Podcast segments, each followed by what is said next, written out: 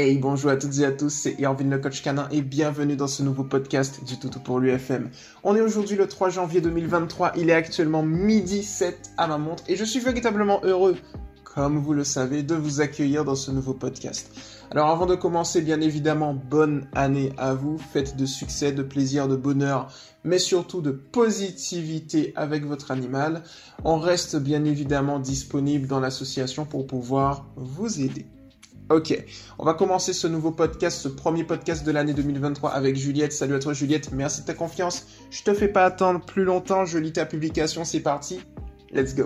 Bonjour, besoin de conseils. Notre chien était propre depuis longtemps, 4 ans, et là depuis l'arrivée de bébé, il y a 6 mois, dès que nous partons, il fait pipi dans la maison, alors qu'on le sort toujours autant qu'avant. Rien n'a changé pour lui, sauf la présence d'un bébé dans la maison. Nous ne savons plus quoi faire. On n'a pas envie de le mettre au garage à chaque fois que nous partons. Merci à toi Juliette du coup pour ta confiance. Alors comment t'aider Très très simple. Ici déjà, tu vois, on va se baser, hein, on va faire un petit rappel pour 2023 sur les bases scientifiques euh, de l'EPS+. EPS+, pour type d'éducation, éducation positive scientifique, bien évidemment type d'éducation qu'on a fondé euh, au sein de l'association Toto pour lui. Alors, ce type d'éducation se base dans un premier temps sur la détection de causes. On va détecter les causes, voilà, par rapport à ta publication, entre autres. On va suivre le processus, la trame. Et par rapport à ces causes-là, on va émettre une ou plusieurs hypothèses qu'il faudra valider ou invalider en fonction au besoin. Et par rapport à ces hypothèses, on va générer des exercices pratiques, ok? Et sur la base de ces exercices pratiques, on va pouvoir, bon, déjà ces exercices vont pouvoir valider ou invalider, les hypothèses, on va les optimiser, et c'est comme ça que progressivement, on va pouvoir régler le problème. Toujours sur une vision long terme, car au niveau psychologique, si on se base sur du long terme, un mois, deux mois pour régler le problème, on va le régler beaucoup plus vite que si on se basait sur une stratégie court terme. Comme j'aime bien le dire, prendre son temps permet de gagner du temps. Donc du coup, ici, qu'est-ce qui se passe, Juliette? Eh bien, je pense que tu as trouvé euh, la source. C'est-à-dire que rien n'a changé. Alors, ce qu'il faut bien comprendre, c'est qu'un chien, il fonctionne énormément sur le contexte, énormément sur les habitudes. Le chien passe sa vie à faire des liens de cause et effet. Euh, il se base bien évidemment sur deux principes pour évoluer. Le principe numéro un, c'est qu'un chien recherche deux choses dans sa vie, comme vous le savez, des récompenses et de l'attention, en sachant que son attention euh, tout du moins ton attention, Juliette, notre attention à nous, est une récompense dans son processus éducatif. Et le principe numéro 2 est que le but de l'éducation est d'adapter son comportement naturel et nécessaire à la vie domestique. Cela signifie que toucher le chien est un comportement naturel et nécessaire. Bon là, je sors bien évidemment du contexte de la publication pour bien expliquer, mais pour aller plus loin, ça veut dire que pour toutes celles et ceux qui se demandent, hein, qui, m'écoutent, euh, ça sert à rien effectivement de réprimander son chien. Euh, bien évidemment, Juliette, tu ne le fais pas. C'est vraiment pour bien bien expliquer. Parce que c'est un comportement naturel et nécessaire. Donc sur cette base-là, euh, il, faut, il vaut mieux opter pour ce qu'on appelle du conditionnement opérant. C'est-à-dire euh, du renforcement positif. On va du coup augmenter l'apparition d'un comportement en y ajoutant quelque chose de très appétitif. Et de l'autre côté, à contrario, on va diminuer l'apparition d'un comportement en retirant, euh, en l'occurrence, son attention ce qu'on appelle le fait d'ignorer son chien. Et ça, c'est du conditionnement opérant. Euh, on dit également P+, ou, euh, ou tout du moins renforcement positif R+, et euh, ce qu'on appelle la punition négative P-. Alors faites très attention à la, au terme de punition dans le conditionnement pavlovien. Pavlov, lorsqu'il dit punition, c'est diminuer un comportement en retirant quelque chose, en l'occurrence son attention. Donc la punition, c'est pas une réprimande dans son contexte scientifique, c'est vraiment on diminue un comportement et le renforcement, c'est on augmente l'apparition de comportement. Donc effectivement, la définition est différente par rapport à ce cadre spécifique. Le moins en négatif n'est pas péjoratif. Le moins signifie on retire un élément et le plus on, on rajoute un élément.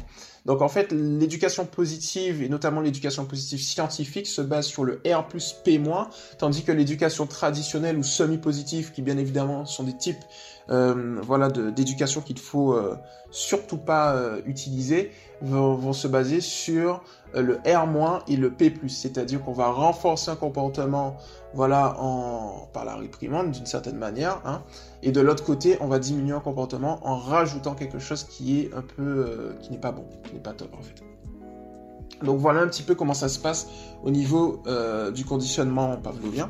C'est toujours bien en fait de mettre du contexte, de mettre un peu de bagage euh, entre guillemets technique à ce niveau-là. Mais, mais voilà, c'est hyper important.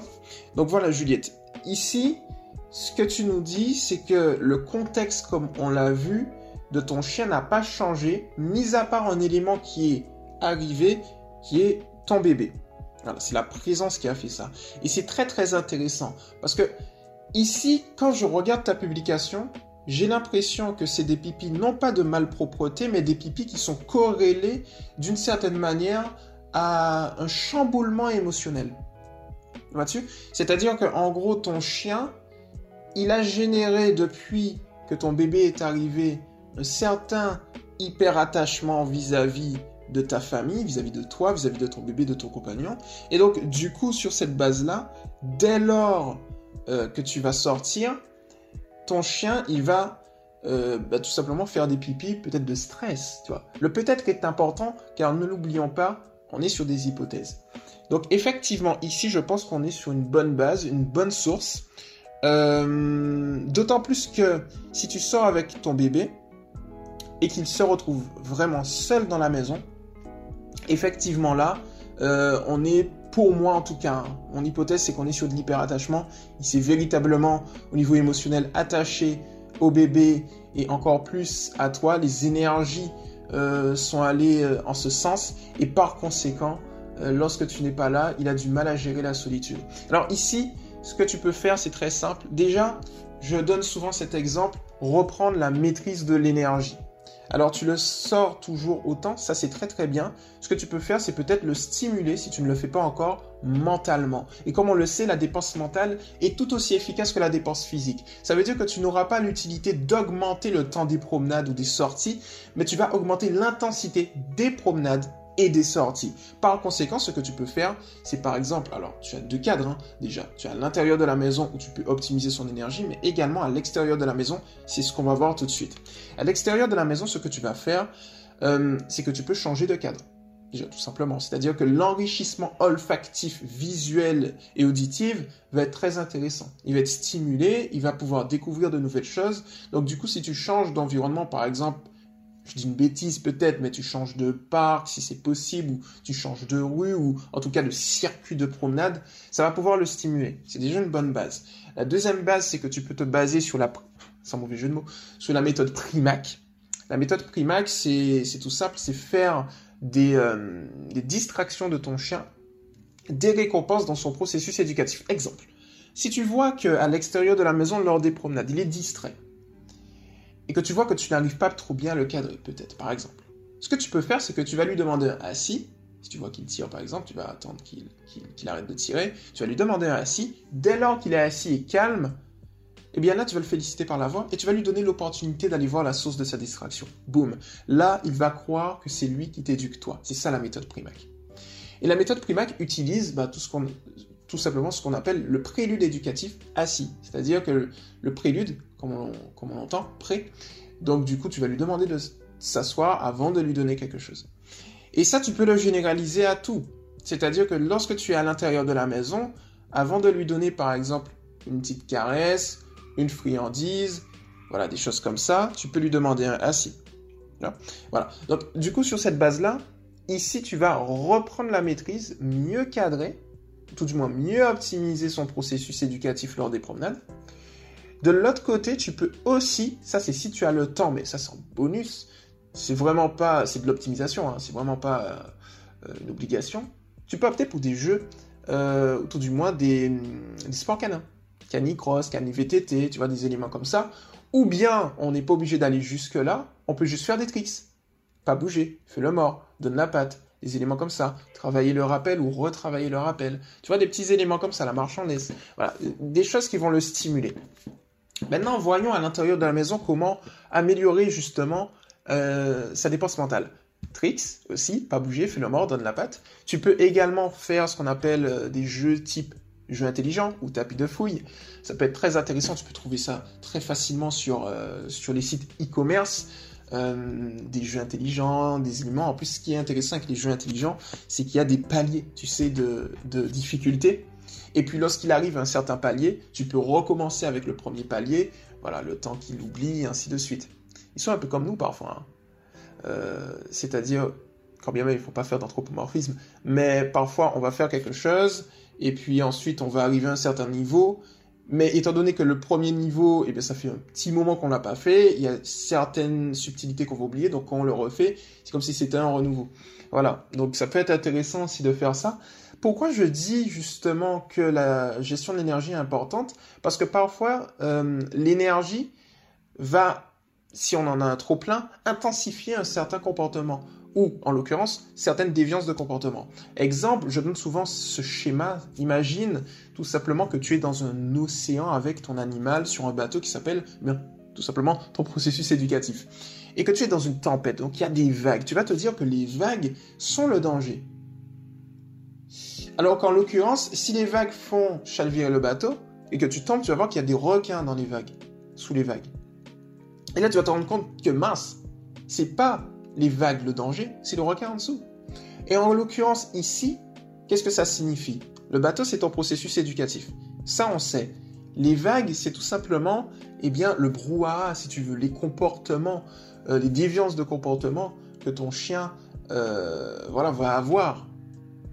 Mais si tu calmes la mer, et donc que tu calmes son énergie, ses déviances de comportement, tu vas te rendre compte que les vrais problèmes vont émerger. C'est-à-dire que tu vas voir les, ailerons pardon, des requins.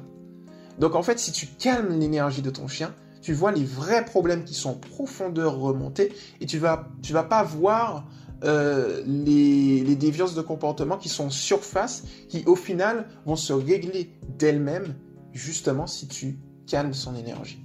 Tu peux aussi le voir un peu comme un récipient le matin à 7 heures du matin qui va se remplir de 1 litre d'eau à chaque fois. La contenance c'est 1 litre. Et ton objectif c'est de vider ce litre. Mais imaginons un jour tu n'as pas eu le temps de vider ce litre, tu as vidé à un demi-litre, et eh bien le lendemain matin à 7 heures précises, tu auras 1 litre de nouveau. Donc un demi-litre plus 1 litre, forcément ça va déborder. Et c'est ce qui se passe parfois pour les chiens, s'ils ont un trop plein d'énergie, ça va déborder, il faut qu'ils l'extériorisent. Et donc du coup, ils vont euh, l'extérioriser de manière physique parfois, euh, directement. Et c'est ce qui peut se passer. Ça peut passer par la destruction, ça peut passer par les aboiements, ça peut passer par la, guillemets, la malpropreté. Mais la malpropreté, comme on voit, c'est un peu un abus de langage. C'est-à-dire que c'est pas réellement de la malpropreté, c'est une extériorisation d'un état émotionnel. Donc du coup, on est clairement sur cette base-là ici. Donc si tu génères, ou tout du moins tu optimises déjà son énergie, tu es sur une bonne base. Et ensuite, il y a un exercice qui peut être intéressant, ça va pas être de lui réapprendre la propreté. Après, tu peux le faire, hein. c'est-à-dire que en gros, lorsque tu vas à l'extérieur de la maison, tu le félicites par la voix pour, qu'il ait le bon lien de cause et effet. Tu vois, c'est-à-dire extérieur de la maison, c'est très bien. Intérieur de la maison, on ne le fait pas, c'est-à-dire que tu vas ignorer, nettoyer quand il n'est pas là. Je passe vite sur cet exercice parce que pour moi, je ressens au plus profond de moi que c'est pas ça le problème. C'est pas une question de malpropreté. Comme tu l'as dit, il est propre depuis plus de 4 ans. Clairement, on va pas s'étaler sur ça. Tu vois, parce que pour moi, ton chien, il est ultra propre. Là, vraiment, on est sur un cas où ton chien, euh, il va. Euh, il, fait pipi. En plus, faisons attention, il fait pipi. Et très souvent, sur l'ensemble des milliers de cas que j'ai traités, euh, le chien, quand il fait pipi, souvent c'est pas forcément corrélé aux excréments. Il va pas forcément faire ses besoins seulement. Il va faire juste pipi. Et donc le pipi peut être lié justement aux émotions. Vous voyez, parce que c'est plus simple à évacuer. Donc du coup, sur cette base-là, euh, ça conforte notre hypothèse. Et donc, qu'est-ce qu'on peut faire? Ce qu'on peut faire, c'est l'exercice suivant. Tu vas simuler des départs. Ça peut être intéressant. Pardon. Comment faire? Tu te poses dans une pièce tranquillement, tu vas, tu peux acquérir aussi euh, un jouet que tu vas lui donner, qui sera un jouet totem, et tu vas lui donner que lorsque tu pars, qui va le rassurer. Voici l'exemple, tout du moins l'exercice. Mise en pratique. Tu te positionnes avec lui dans une pièce calme, aérée, voilà, sans trop de bruit. Tu l'observes, tu lui donnes son jouet par exemple, s'il aime bien jouer, et puis, euh, tu vas te lever, comme si de rien n'était, et tu vas partir, tranquillement. Alors, bien évidemment, il faut dans un premier temps détecter quelles sont les personnes qui vont activer justement cet hyperattachement chez lui, ou du moins euh, cette difficulté à gérer la solitude. Si c'est lorsque seulement toi, tu pars d'une pièce, il commence justement à générer euh, des difficultés, alors on peut se focaliser sur toi avec. Si c'est toi et ton compagnon par exemple, euh, ou toute la famille, en gros, il faut voir les membres, eh bien, on pourra optimiser dans une pièce, tu vois. Mais il faudra que tout le monde parte, tu vois, dans le processus euh, rééducatif pour le coup. Donc du coup, ici, ce que tu fais, c'est que tu vas te lever, vous allez vous lever, et puis vous allez partir, vous allez fermer la porte tranquillement pendant une seconde, juste le temps de fermer et réouvrir. Tu rentres, tu observes son comportement. Si tu vois que son comportement est calme et serein, dans ce cas-là spécifiquement, très simple, tu vas le féliciter par la voix. Tu vas te rasseoir, tu vas attendre 30 secondes, tu vas te relever et tu vas quitter la pièce. Mais cette fois-ci, tu vas passer de 1 seconde à 5 secondes. Et à chaque fois qu'il a un comportement calme et serein, positif, eh bien tu vas le féliciter, te réasseoir et augmenter le temps des absences progressivement. Et tu vas passer, alors quand tu es à 5 secondes, tu peux passer de 10, 15, 20, 30. Quand tu es à 20, euh, quand tu es à 30 secondes, tu peux faire 30, 1 minute, 1 minute 30, 2 minutes, jusqu'à 5 minutes. Et quand tu à 5 minutes, tu essayes de tâter 5, 10, 15, 20. Et en fait, si tu vois un moment dans cet exercice rééducatif qu'il n'arrive pas à gérer, que tu vois qu'il chouine, tu vas rentrer comme si de rien n'était. Tu vas faire, voilà, comme si de rien n'était, tout simplement, et tu vas attendre et diminuer le temps des absences. Imaginons, tu as réussi à 10 minutes, euh, tu passes à 15, tu vois qu'à 15, ton chien n'arrive pas à gérer. Dans ce cas-là, tu vas diminuer à 11. Et tu vas voir, tu vas faire 11, 12, 13, 14, 15. On va vraiment le faire, euh, si tu veux, progressivement. Tu vois euh, Je réfléchissais à quelque chose aussi. Euh, tu vas le faire progressivement. Parce que oui, en fait, je fais le podcast, en, le podcast pardon, en live, donc du coup, ça fuse de partout dans mon esprit. donc tu le fais progressivement dans le respect de son seuil de tolérance. Voilà. Donc le seuil de tolérance, c'est qu'en en fait, un chien, il va avoir un seuil psychologique où il va tolérer euh, voilà, certaines choses. Et donc, du coup, si c'est trop élevé, il va être dans une sorte, le mot est fort, hein, psychose, entre guillemets. Le mot est très fort, c'est vraiment pour illustrer, mais du style, il va pas réellement entendre, écouter ou être alerte, alors que si on le fait progressivement en dessous de ce seuil de tolérance, il va être focus et il va savoir qu'il progresse petit à petit. Et c'est ça, en fait, le processus éducatif, c'est de se dire, on y va, on progresse tranquillement. Pardon petit à petit. Et ça, c'est hyper bien. Donc voilà pour le coup ce que je te conseille, Juliette, à ce niveau-là. Euh, ensuite, qu'est-ce que tu peux faire en complément? On a vu la dépense de l'énergie, on a vu cet exercice-là. Au niveau du garage, comment faire? Effectivement, ici, euh, moi ce que je conseille, notamment dans mon premier livre, euh, au niveau de préparer son arrivée, et aussi dans le second livre, réussir son éducation, c'est euh, de définir des pièces pour limiter les erreurs du chien, notamment dans le processus de la propreté. Alors le livre, pour toutes celles et ceux qui se posent la question, c'est comment accueillir son chiot étape par étape, il y a trois tomes. Et donc du coup, dans, ces deux livres-là, en fait, je dis qu'il faut effectivement une pièce pour limiter les erreurs, c'est-à-dire que le chien sait que voilà, il y a, quelque chose à, travailler. Euh, nous aussi, on le sait, et on va se mettre dans une pièce où lorsqu'il va faire, ça va pas faire de dégâts. Voilà. Mais ça peut être une pièce, si tu veux, qui va être avenante, positive, conditionnée positivement. Donc, ce que tu peux faire, c'est que tu définis cette pièce-là. Et cette pièce-là, bah, tu peux mettre son panier dans cette pièce-là. Tu peux mettre des, euh, voilà, des éléments, euh, des doudous s'il en a, ou quelques friandises de temps en temps pour qu'il puisse s'acclimater et qu'il puisse s'habituer à cette pièce-là, qu'il y soit bien. et tu sais aussi je vais parler tout à l'heure là d'un jouet totem ou de voilà de quelque chose qui lorsque t'es pas là, il l'aura et ça va le rassurer. Ça, ça peut être intéressant aussi de le mettre lors des absences, tu vois par exemple. Donc voilà un petit peu ce que je te conseille et cette pièce là va être amenée à être supprimée au moment où la déviance de comportement sera résolue. Voilà. Donc on se positionne ici, imaginons sur deux mois pour régler le problème Attention, bien évidemment, il est possible que tu règles le problème en deux semaines ou trois semaines, voire une semaine, en fonction. Mais psychologiquement, si on se positionne sur du long terme, c'est le meilleur conseil que je puisse donner. On va pouvoir bien observer, bien optimiser, en sachant que là, ce que je te conseille, c'est une base. Tu vois, c'est des conseils à fort potentiel de personnalisation. Donc forcément, tu vas devoir personnaliser en fonction de ton cadre, de ton tempérament, de votre tempérament, du tempérament de ton animal, voilà, de l'environnement, voilà, de l'ensemble des éléments. C'est-à-dire que la meilleure personne qui est la mieux placée pour pouvoir aider ton loulou, c'est toi, parce que tu le connais mieux que n'importe quel spécialiste, quand bien même je peux, je peux être un spécialiste euh, avec euh, beaucoup d'expérience, je connais pas ton chien autant que toi. Par contre, je peux te donner des conseils, euh, on va dire, qui sont d'un nouvel œil, d'un œil neuf et qui peuvent aider. Et c'est le duo des deux qui qui va permettre justement de tout exploser au final et de te permettre d'avoir des gros résultats. Donc voilà un petit peu ce que je te conseille, Juliette. Je réfléchis un petit peu à euh, si je t'ai tout donné, si ça peut être intéressant de te donner autre chose. Pour l'instant, je vois pas, mais euh, si j'ai autre chose, je vais pouvoir te le dire en commentaire. Donc ça va être une très bonne chose. Donc voilà pour le coup, Juliette. J'espère que ce podcast t'a plu. À toutes celles et ceux qui m'ont écouté, j'espère que ça vous a plu. C'est le premier podcast de 2023. Ça fait un petit moment que j'avais pas tourné de podcast, donc j'ai été un petit peu rouillé. Hein. On va pas se mentir, en fait, transparent. Au sein de l'association, notamment Toutou pour lui, que vous sachiez un petit peu. Un expert professionnel peut être rouillé aussi. En plus, ça fait un petit moment euh, parce qu'on travaillait en fin d'année pour début 2023 pour vous permettre d'avoir de nouvelles choses. Donc des nouveautés vont arriver.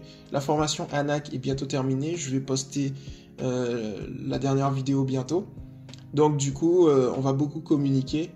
Donc voilà un petit peu pourquoi j'étais peut-être un peu rouillé. Mais on reprend les podcasts petit à petit. Et je vous invite fortement à rejoindre le groupe de l'association Éducation positive pour les chiens officiel, le officiel entre crochets, tiré du 6 toutou pour lui, d'aller sur le site toutou-pour-lui.com, enfin toutou du 6 pour du 6 lui.com. Vous aurez plein plein de bonnes informations, des articles et ainsi de suite. Nos équipes sont au taquet là-dessus. Et puis, hmm, je vous invite aussi à vraiment poster si vous avez la moindre question. Je vous invite vraiment à la poster comme ça. Euh, podcast, podcast, podcast à fond pour vous, pour pouvoir vous aider. Voilà, c'était Irvin le coach canin. Juliette, bien évidemment, je reste disponible. L'association et moi, on reste disponible pour toi, pour pouvoir optimiser. Je t'invite à nous refaire un retour quand tu veux, tu vois, pour qu'on puisse voir l'évolution. Et de cette base des conseils que je t'ai donnés, on teste, on optimise, on valide ou on invalide, comme j'ai dit, les hypothèses, et on règle le problème. On est là pour te suivre de A à Z comme j'aime bien le dire, on a une obligation de résultat avec vous, on n'a pas une obligation de moyens. On n'est pas juste là pour vous donner des conseils et vous lâcher dans la nature, non, non, non. On est là pour vous donner des conseils et vous accompagner, vous donner ce que j'appelle une couverture éducative, personnalisée, précise et professionnelle gratuitement. C'est ça mon objectif quand j'ai créé l'association Toutou pour lui et c'est l'objectif aussi eh bien, de toute mon équipe. Donc du coup, on fait ce qui est nécessaire. Donc voilà pour le coup, je vous embête pas plus longtemps. C'était Irvin le coach canin, encore bonne année. Et on se retrouve très rapidement dans un prochain podcast. Ciao